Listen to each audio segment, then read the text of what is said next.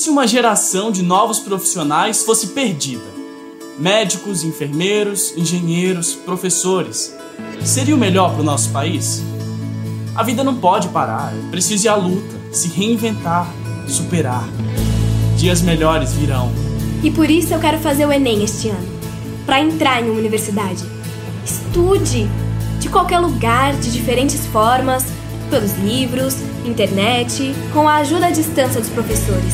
Faça já a sua inscrição no Enem, de 11 a 22 de maio, pelo site enem.inep.gov.br. Além da prova em papel, este ano também terá o Enem Digital, feito por computador em locais indicados pelo MEC. As provas serão no final do ano. Até lá, estude! Seu futuro já está aí! Ministério da Educação, Governo Federal, Pátria Amada Brasil. Você provavelmente ouviu essa propaganda que foi ao ar no dia 4 de maio de 2020. Agora, você pensou ela?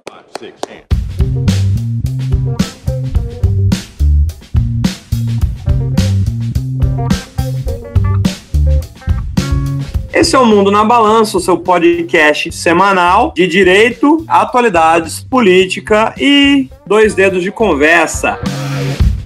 E hoje eu tenho o imenso prazer de receber a professora Jussara Caneiro Costa, graduada em Serviço Social pela Universidade Estadual da Paraíba, com mestrado em Sociologia e doutorado em Estudos Interdisciplinares sobre Mulheres, Gênero e Feminismo, atual coordenadora do NINETS da UFPB. Professora, muito boa tarde, muito obrigado por estar aqui com a gente e nos agraciar com essa sua presença, que é sempre uma honra. Olá, pessoal. Olá, Rafael, Lucas, Daniel.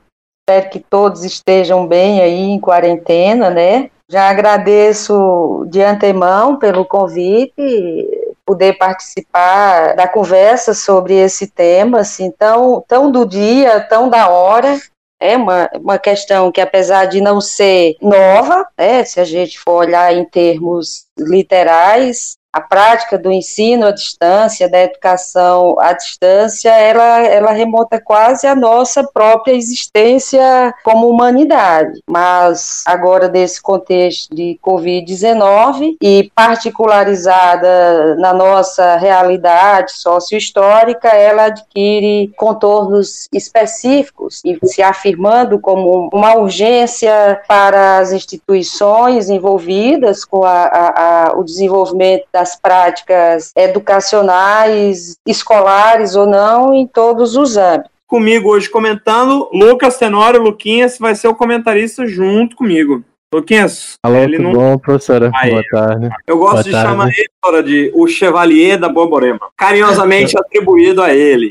Enfim, porque a gente sempre começa o programa dando uma contextualizada, né? Eu pensei em apresentar o debate com essa propaganda, porque eu acho ela assim, muito, muito debochada mesmo, sabe? Muito assim, se vire, porque a responsabilidade é sua. A gente escuta, vê na TV, nas redes sociais, uma propaganda como essa do governo federal, nos enche de revolta, mas a gente também é, escuta os conteúdos das reivindicações, das interpelações de nossos alunos, de nossas alunas, de nosso público, e a gente é levado a pensar numa série de questões. A gente escuta os posicionamentos de entidades sindicais e de classe, representantes também de associações de pesquisa e ensino de várias áreas, e aí a gente pensa também sobre outras questões, e aí a gente vai chegando à conclusão de que todo mundo que está envolvido no debate tem um pouco de razão, inclusive até o próprio governo federal, quando coloca algumas questões, ninguém tem razão por completo. E a gente não consegue juntar todos os elementos e ter uma compreensão é, satisfatória que nos permita a, adotar uma posição com o mínimo de segurança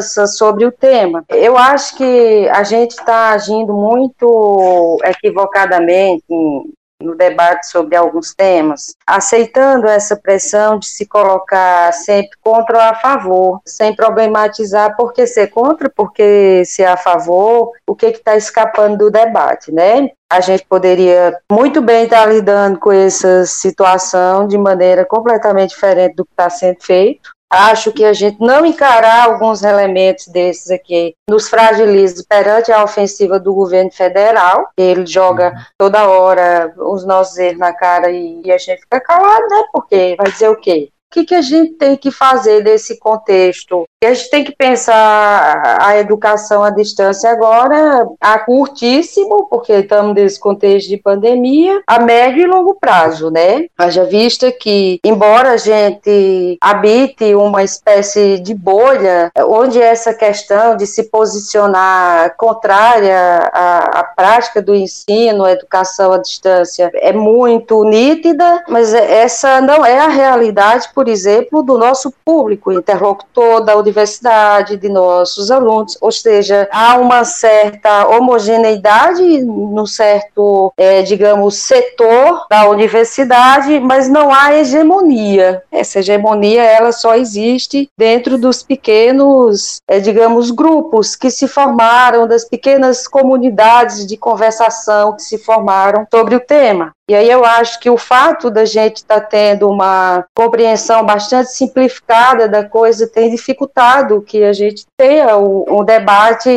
assim mais produtivo no sentido de nos orientarmos mesmo para entendermos que estamos numa, num contexto emergencial, contexto de pandemia, em que essa questão se coloca, há uma pressão para que não cedamos à orientação do governo, e uma pressão é, que procede mas também há um vazio no sentido da gente pensar uma estratégia para nos posicionarmos até que no sentido de cobrar uma posição mais eficiente do governo. Eu também faço muita crítica à posição das entidades, sabe? Eu acho que o que nos fragiliza mais hoje, o, o conteúdo que nós temos produzido, a argumentação, a contra-argumentação, é, é muito frágil e aí a gente acaba estragando a possibilidade de fazer um contraponto ao governo, porque os atores que estão autorizados a falar estão muito neutralizados pelas dinâmicas equivocadas associadas ao EAD. E aí eu vou ser muito franca, não é pela galera de governo de direita, não sei, só pelas gestões universitárias, entendeu? A começar pela nossa. Faz tempo que a gente deveria ter reformulado nosso projeto de ensino. Isso é uma coisa que, só para contextualizar, mas eu, eu, eu e a professora, a gente já discutiu isso várias, várias vezes.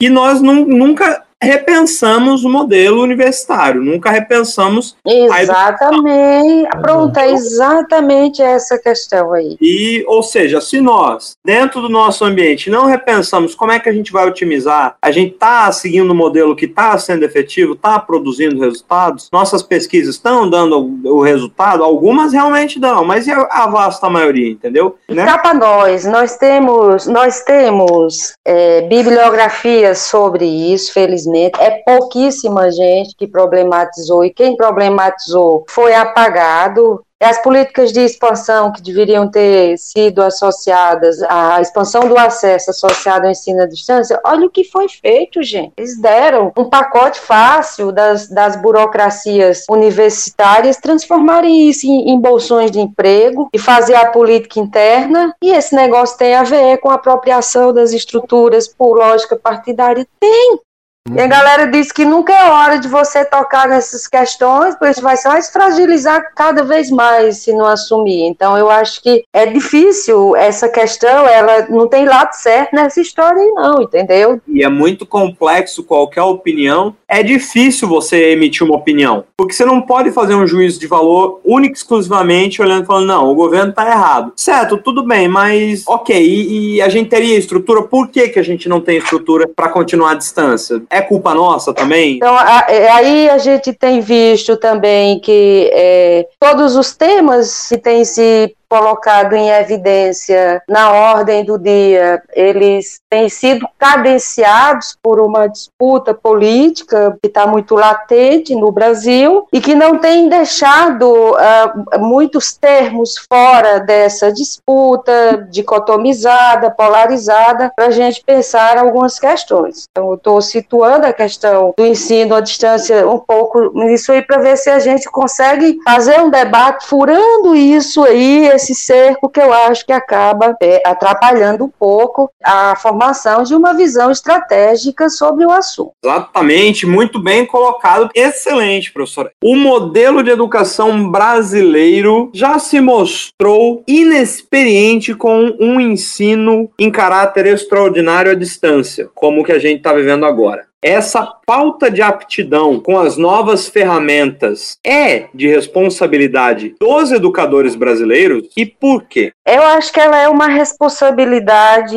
de todo mundo que se propõe a pensar a educação brasileira em seus diversos âmbitos e níveis. A gente tem, por exemplo, experiências positivas de, de uso de tecnologias de educação à distância. Se a gente for olhar bem, assim, na nossa história, você vai ver, tem essa, essa prática até improvisada, é, através de rádios, cartas, essa coisa do ensino, da formação, até mesmo as tradições não baseadas no ensinamento escrito, por exemplo. Você imaginar, pega uma cidade cidade como Campina Grande tem quantos terreiros de tradições afro-ameríndias que repassam os ensinamentos de ancestrais africanos. Então há uma cultura de ensino à distância que transpõe a própria distância e o tempo, que é completamente diferente da concepção de educação à distância que eh, foi adotada como parâmetro para as políticas de ensino brasileiro, não só de ensino de países como o Brasil, Brasil, mas países que vivem uma situação de dependência geopolítica global semelhante à nossa. Então, nós temos um, um, um modelo que é um modelo baseado numa concepção muito pobre de tecnologia, e isso é um consenso entre autores que estão produzindo dentro da universidade pública. Você vai encontrar o trabalho do professor Naumar Almeida, por exemplo, que é, é autor de uma experiência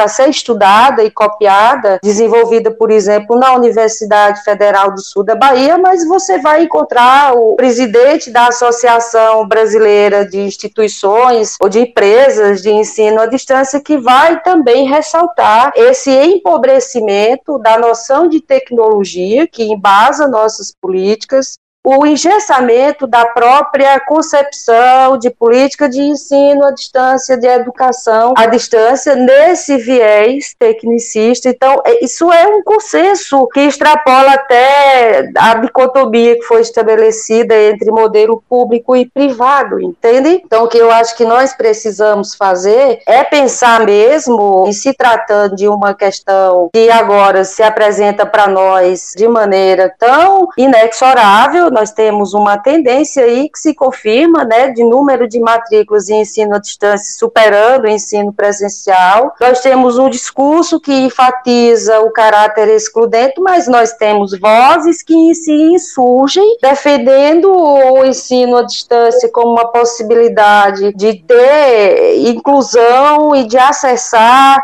é, o ensino superior e nós ainda nem entendemos qual é a diferença entre o ensino superior superior, o ensino superior universitário, qual é a complexidade da gente pensar o ensino superior universitário à distância, haja vista que o ensino superior universitário, pela sua definição, ele tem que ser e se dar interfacetado com pesquisa, com extensão, com política artístico-cultural, com política de inovação tecnológica. Então, nós temos que pensar essas questões a médio e longo prazo, porque ela vem vem e se coloca como uma tendência, e nós temos que pensar essas questões reconhecendo um contexto emergencial de pandemia e fazer a avaliação do modelo que temos. Para mim, há uma questão que às vezes encapsula o debate, que é para nós fazermos uma discussão franca, sincera e que nos permita um, um grau de assertividade, nós temos que ser muito francos e reconhecer que nós já fazemos política de EAD nas universidades públicas e abrir o debate sobre como temos feito essas políticas. Eu acho que essa é uma questão que deve ser trazida para o horizonte e, e eu fico me perguntando, não só eu, eu sei que vocês também já compartilhamos essa preocupação em outros momentos e sei de outros colegas que ecoam essa preocupação, mas por que nós não discutimos o que já fazemos também, no sentido de aperfeiçoar? Debate que precisa ser feito. Especialmente agora, né? E essa morosidade pode custar caro no momento que nós poderemos ter nos adiantado nessa discussão. Fica evidente o quanto a discussão que foi postergada era urgente até que se chega um momento extraordinário. Eu concordo com o posicionamento da senhora que a gente tem que aperfeiçoar ainda as nossas dinâmicas de ensino à distância, tanto em extensão quanto no ensino de maneira geral, mas é uma estatística que me preocupa bastante, e foi de uma pesquisa de TC Domicílios, realizada pelo Centro Regional de Estudos para o Desenvolvimento da Sociedade de Informação, realizada em 2018, que mostra que 42% dos lares brasileiros não possuem um computador. Para mim, isso é, isso é, um dado que ele agrava, ele complica um pouco a, o uso do EAD, principalmente porque a gente sabe que, por exemplo, estudar no celular é um pouco complicado e torna-se um desafio realmente a gente dar continuidade ao ensino quando não se tem sequer que uma infraestrutura básica para isso. Tendo isso em vista, como a senhora vê a, a, posição das instituições, como os sindicatos, por exemplo, seria certo defender o EAD com unhas e dentes, mesmo sabendo de um dado alarmante como esse? Na verdade,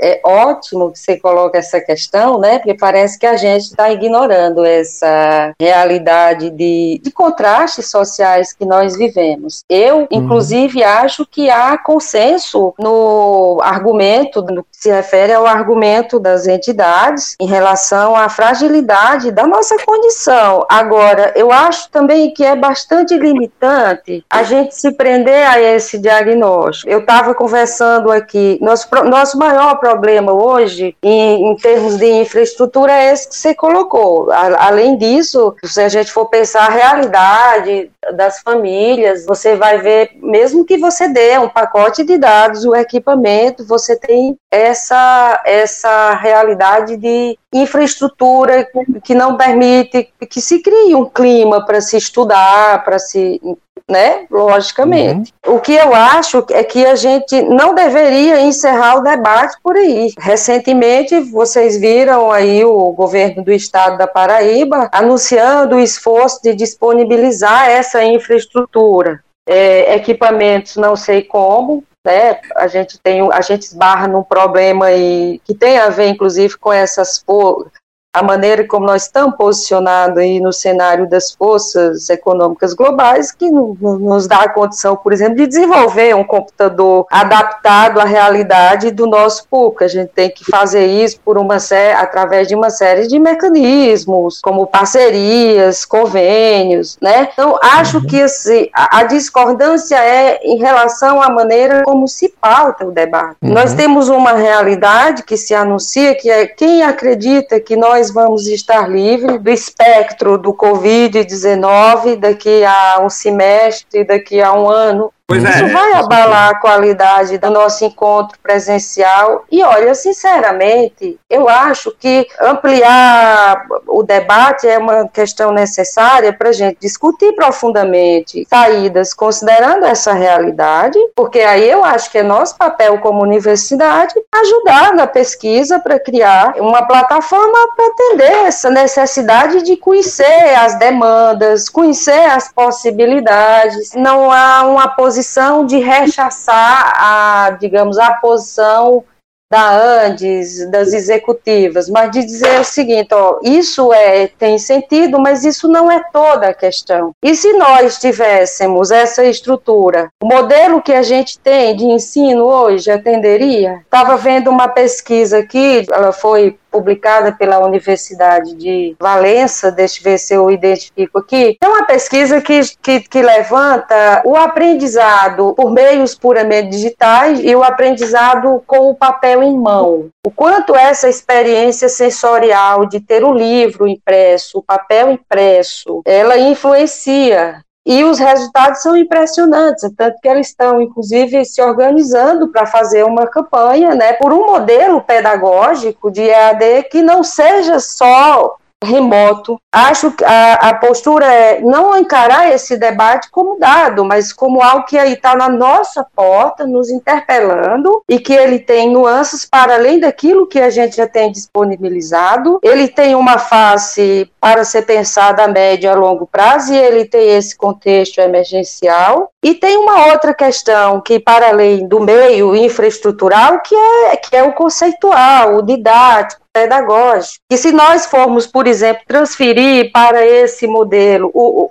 as falhas que nós temos no modelo de ensino presencial, não vai funcionar, vai ser um desastre. Eu acho que nós temos, por exemplo, no âmbito da Universidade Estadual da Paraíba, que nos perguntarmos por que, que nós temos, como poucas universidades têm, uma pró-reitoria de ensino à distância, uma coordenação de, de tecnologia, uma incubadora tecnológica o que, que nós não produzimos um debate sobre isso para ouvir os estudantes na sua universalidade? Por que, que nós abrimos, não, não foi aberto um debate com os departamentos que conhecem mais de perto a realidade dos estudantes. Ah, justamente, e especialmente agora, deveria ter sido feito isso de uma maneira um pouco mais ampla, mas eu gostei desse gancho que a gente tomou na nossa realidade local. A Universidade Estadual da Paraíba não criou uma portaria unânime, não criou diretrizes gerais, deixou um pouco mais a critério dos professores e aqueles que angariassem 100% de aprovação por parte dos estudantes estudantes que nos componentes estavam matriculados poderiam dar seguimento às suas atividades de uma maneira digital sem nenhum tipo de crítica política à universidade, mas de que modo nós poderíamos ter melhorado, refinado um pouco mais essa decisão? Ouvindo os estudantes, ouvindo os professores, como. ouvindo, nós... ouvindo os departamentos, sobretudo as coordenações que tratam das questões mais relacionadas à, à, à arquitetura pedagógica, né? Ouvindo os conselhos, sobretudo o Conselho de Ensino e Pesquisa, o, o CONCEP, é, eu acho que nós temos, inclusive, eu posso até ser condenada por isso, mas, enfim, olha só, nós temos uma realidade. Eu sei que houve uma preocupação em salvaguardar a condição da maioria, mas olha só, vocês que são aí do direito, me ajudem, inclusive, a equacionar essa questão eu tenho uma turma que tem, estou falando hipoteticamente, 18 alunos. Então, 15 alunos queriam tocar o componente, até porque, pela natureza do componente, não haveria prejuízo, mas três alunas alegaram não ter condição, certo? Então, Justo. nós não fizemos. E nós não fizemos porque nós estávamos salvaguardando ali o princípio de atender a maioria. Mas nesse Sim. caso, houve o atendimento à maioria? Entende? Eu não estou. É, é, não é uma questão de tergiversar sobre o debate, é questão de reconhecer a complexidade. As respostas que foram criadas, elas não apresentaram uma solução. Acho que nem, ninguém tem condição nesse cenário de apresentar a solução definitiva, mas ela tem que ter a competência de abrir canais de diálogo viáveis para a gente construir essas alternativas. E, elas foram muito infelizes nessa condição. Nós não sabemos direito que tipo de prejuízo nós vamos amargar por causa disso. Nós podemos ter também prejuízo como servidores pode reverberar retração de salários, não é? A gente tem que, eu acho que, pensar de maneira menos simplista. É, é a gente está dando uma aparência de simplicidade que a situação não tem. Eu acho que a gente precisa problematizar. Com certeza. E acima de tudo, eu acho que o grande problema da América Latina não são os direitos tutelados em si, mas a casa de máquina das constituições. E eu queria fazer esse paralelo assim, porque na realidade é, é um, um, problema que nós vemos também, né? Essa discussão de é justo, não é justo, é uma discussão que remete à justiça aristotélica, de lidar a cada um que é devido de acordo com suas peculiaridades, suas particularidades, a buscar um, um justo sem desconsiderar os desiguais. Mas não é uma discussão tão simples, até porque se nós passamos a, a pensar, então tudo bem, então não vai ter EAD para ninguém. Bem, existe uma maioria sendo teoricamente prejudicada, né? Não é uma discussão de nenhuma maneira simples. Eu acho que o posicionamento. Exatamente. E aí, Rafael, a gente acaba, me perdoe, já entrando na sua fala, ao invés de contribuir para pacificar algumas questões nesse momento, né, que é o momento que a gente, do ponto de vista da, da sociabilidade nossa, como sociedade, como comunidades menores, nós estamos muito atritados, e aí a gente acaba reproduzindo alguns mecanismos que acentuam as divisões, as diferenciações. Nós temos que investir em arranjar soluções para quem pode e para quem não pode. Justamente. Pegando o gancho da fala da senhora, tentar falar de diálogo quanto de dinâmica, e da nossa conversa prévia antes do programa, de que nós não estamos preparados para o EAD é bem isso, porque, por exemplo, as resoluções da UEPB elas trazem, não, pode realizar o EAD, mas não diz como. E eu vejo um grande problema nisso, porque, por exemplo, as aulas que, na minha experiência ao menos, estamos tendo de EAD, elas carecem de dinâmica, sabe? Fica aquela exposição, aquela aula expositiva, como se fosse numa sala de aula normal, presencial. E a gente bem sabe que aqui no, no universo online é diferente. Há, há necessidade talvez uma dinâmica mais ativa até para prender a, a, atenção dos alunos. E eu queria saber a opinião da senhora quanto a essa falta de dinâmica, quanto a essa falta de, de guia mesmo. Para complementar, Lucas, perdoe, professor, interromper aqui, mas só para complementar, eu concordo, não só eu concordo, como eu acho também que, por vezes, ao tentar replicar bem aquilo que a professora tinha dito, um modelo que já existe, já possui suas falhas, elas acabam se agravando e acaba se tornando um pouco mais maçante aprender, e talvez o aprendizado real não exista. Perfeitamente. Principalmente principalmente quando nós estamos lidando com o ensino universitário, porque o ensino universitário ele é um, ele é um tipo de ensino superior, mas com suas especificidades. E aí ele não está cumprindo essa dimensão universitária ou pluriversitária, como alguns críticos já sugerem, que o ideal era que fosse mesmo, a gente pensasse em termos de pluriverso, né? Uhum. Então ele precisa se corrigir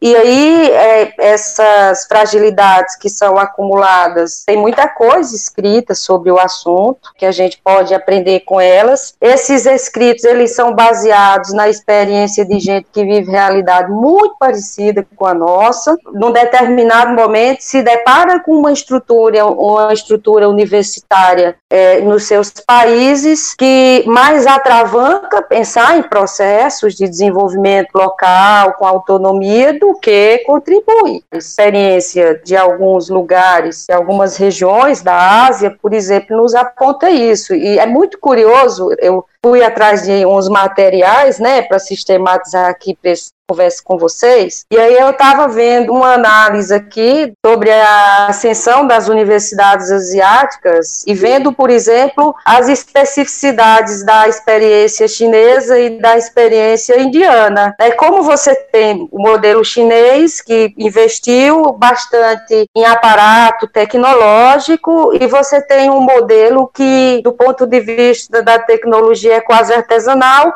mas investiu no arcabouço pedagógico, no alinhamento epistemológico, teórico, metodológico, na escuta qualificada da comunidade Claro, a Índia traz muito dessa experiência, não é à toa que é o país é, onde se localiza o berço da discussão sobre as tecnologias sociais, desde cedo, por conta daquela experiência de boicote promovida pela, pela coroa britânica, no beneficiamento do algodão, eles desenvolveram essa percepção de que eles precisavam de tecnologias sociais. Lógico que isso vai acumulando, vai impactar na qualidade de universidade que eles produziram. Pois vejam, Esses dois modelos, onde você tem um modelo que primou pelo artefato tecnológico e outro que não tinha o recurso para isso, mas primou pelo arcabouço pedagógico, pela qualidade do projeto político-pedagógico, ele obtém um sucesso muito maior no reconhecimento de suas universidades que o modelo, em tese, mais rico. Por quê? Porque é um modelo onde não há liberdade para pesquisa,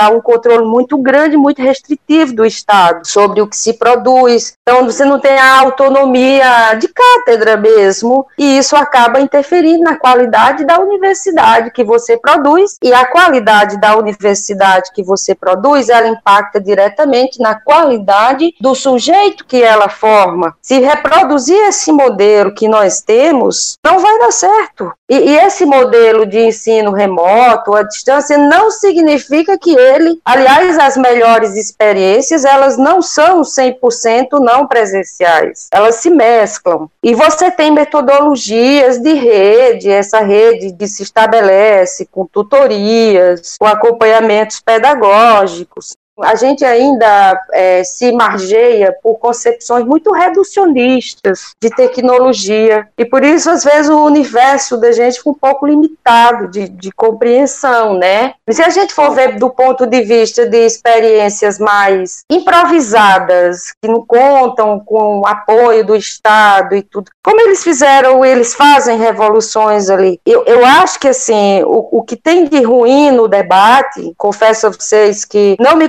a favor nem contra, mas pego o que a gente tem de elementos e digo porque sou a favor e porque sou contra isso, né? E acho que a conclusão principal é que a gente tem que pensar muito sobre o assunto e discutir de maneira mais aberta. A gente tem um problema na universidade brasileira, na nossa universidade, é como se a área que se propõe a pensar os processos sociais, políticos, ela tem uma certa hegemonia de, de correntes de pensamento que se você não pensar as coisas como eles, não vale. E aí é, todas as respostas que são criadas são criadas muito mais para atestar uma validade desses pressupostos analíticos do que mesmo para produzir uma resposta plausível. Eu acho que isso é um problema. E a gente Sim. é cerceado nesses meios porque coloca novos elementos. Acho que agora a gente tem que se desarmar para isso, debater honestamente nossas falhas, sabe por quê? Porque quando a gente não define os termos da nossa crise, da nossa fragilidade, os outros fazem por nós.